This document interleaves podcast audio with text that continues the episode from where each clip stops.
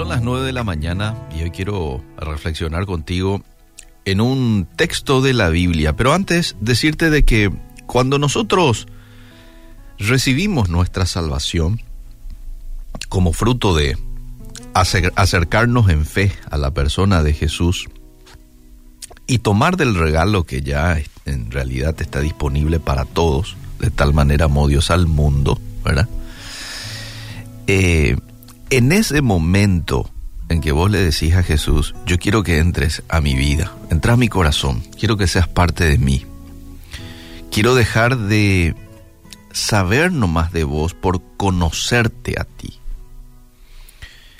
En ese momento fuimos o somos liberados del poder del pecado. Y no solo eso, recibimos la capacidad de pensar y vivir como Jesús.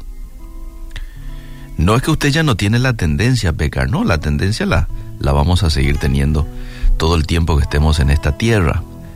Pero el poder que antes ejercía el pecado en nuestras vidas ya pierde efecto.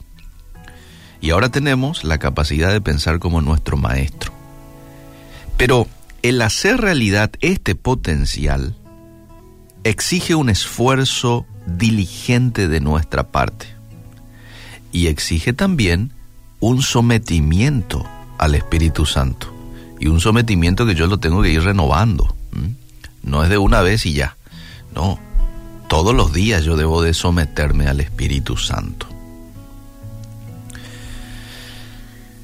Y uno se pregunta, eh, ¿cómo yo podría tener una mente santa, por ejemplo, en medio de tanta eh, invitaciones, ¿no?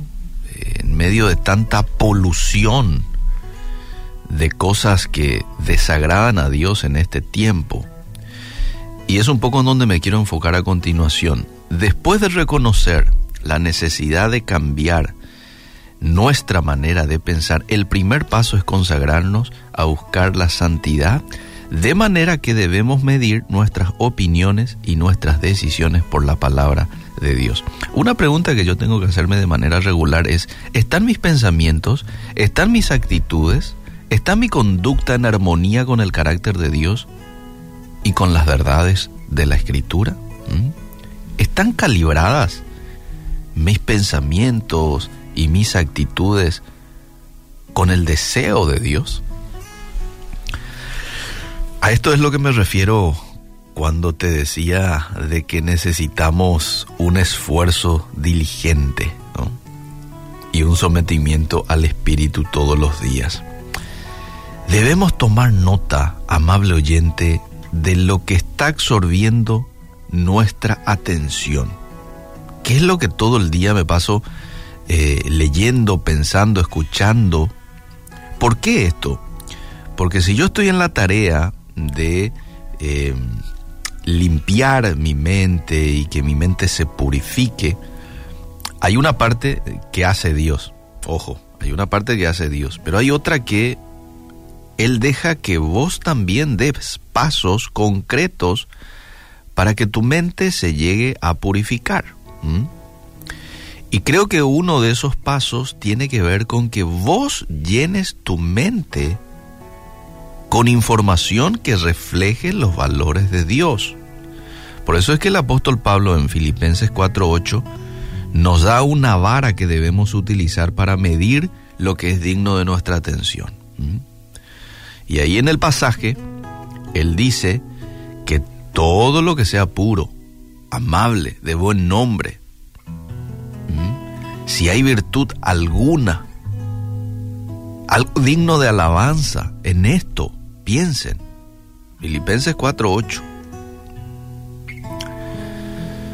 Y ahí yo tengo que ser cuidadoso. ¿Qué, es, ¿Qué estoy yo permitiendo que ingrese a mi mente?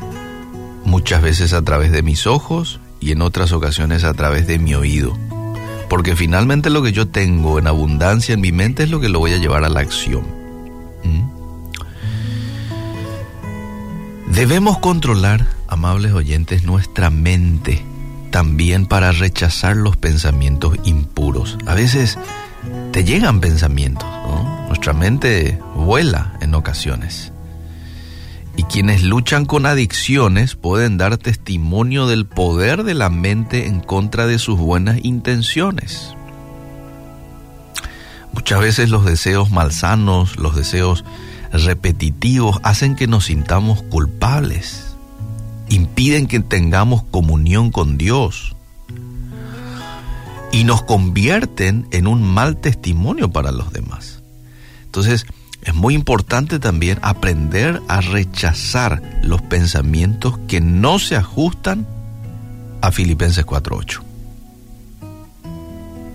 Rechazar. Entonces, si vos estás pensando, por ejemplo, algo que tiene que ver con dañar a alguien, bueno, esto no se ajusta con Filipenses 4.8, porque ahí te dice que todo lo puro, lo amable, todo lo bueno, lo de buen nombre, que en eso pienses. Entonces, si no se ajusta a ese pasaje, a esa vara, ¿no? Eh, y lo rechazo, salite de acá, y lo reemplazo con algo bueno. Pero ¿cómo es que uno va a pensar en cosas buenas si de pronto no las tiene en la mente? Y ahí es cuando es muy importante la lectura de la Biblia, que vos te llenes de cosas buenas. Y qué mejor que encontrar cosas buenas en ese libro te llenes de buenas amistades porque es una manera de llenar tu mente con algo bueno. Leas buenas literaturas aparte de la Biblia, ¿no? Leas buena literatura y te llenes de la oración, de la comunión con Dios. Cuando tenemos comunión con Dios, evidentemente que nuestra mente se limpia. Se limpia nuestro corazón. Claro, porque estás teniendo contacto con, con el ser más santo. Desarrollar un estilo de vida santo comienza con lo que creemos, amable oyente. Si nuestra mente está en sintonía con la de Cristo, entonces vamos a saber lo que es justo, lo que es bueno, lo que es sabio. Nuestras vidas se van a parecer cada vez más a la suya y vamos a experimentar el llamado a ser sus embajadores, así como lo dice 2 Corintios 5:20. Que Dios nos ayude a poder en este tiempo de tanta polución, de tanta eh, cosas que no agradan a Dios, que se viven en nuestro ambiente, que mucha gente lo practica, nosotros podamos marcar un poco la diferencia eh, en nuestra manera de pensar, en aquello que consumimos, teniendo en cuenta de que si en eso somos delicados, pues entonces también eso va a terminar afectando de manera positiva toda nuestra vida, porque todo arranca en la mente. Que Dios nos ayude a poder purificar nuestra mente con su ayuda, con la intervención del Espíritu Santo y también con una disciplina que nosotros podamos poner manos a la obra.